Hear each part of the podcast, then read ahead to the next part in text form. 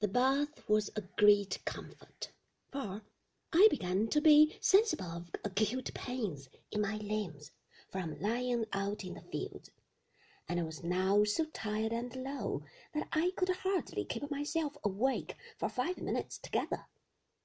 When I had bathed, they, I mean my aunt and Janet, enrobed me in a shirt and a pair of trousers belonging to Mr. Dick, and tied me up in two or three great shawls. What sort of bundle I looked like, I don't know, but I felt a very hot one. Feeling also very faint and drowsy, I soon lay down on the sofa again and fell asleep. It might have been a dream originating in the fancy which had occupied my mind so long.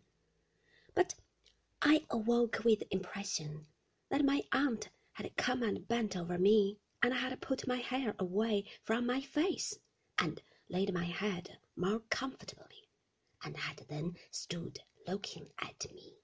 The words pretty fellow or poor fellow seemed to be in my ears too, but certainly there was nothing else when I awoke to lead me to believe that they had been uttered by my aunt, who sat in the bow window gazing at the sea from behind the green fan, which was mounted on a kind of swivel and turned anyway.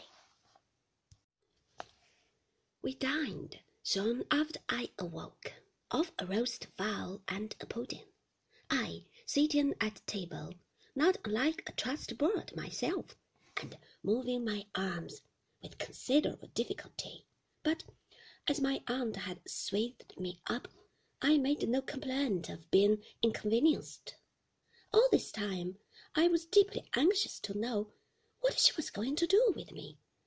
But she took her dinner in profound silence, except when she occasionally fixed her eyes on me sitting opposite and said, Mercy on us!